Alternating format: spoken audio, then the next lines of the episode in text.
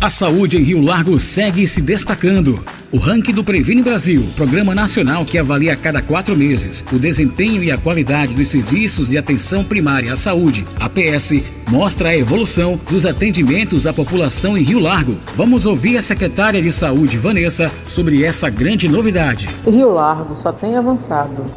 Foram melhorias em todos os setores da saúde especialmente na atenção básica, que é a porta de entrada à saúde e ordenadora para vários serviços. A prova disso são os resultados dos indicadores do Previne Brasil.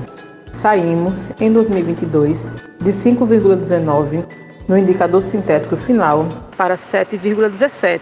Foi um crescimento de mais de 38%, que avaliou atendimento às gestantes, aos pacientes com hipertensão e diabetes, às mulheres em relação à citologia e também a vacinação para crianças. Avançamos e vamos avançar ainda mais, porque Rio Largo não pode parar. Muito obrigado, secretária Vanessa.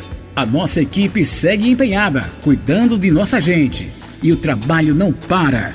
Prefeitura de Rio Largo, simplicidade e trabalho.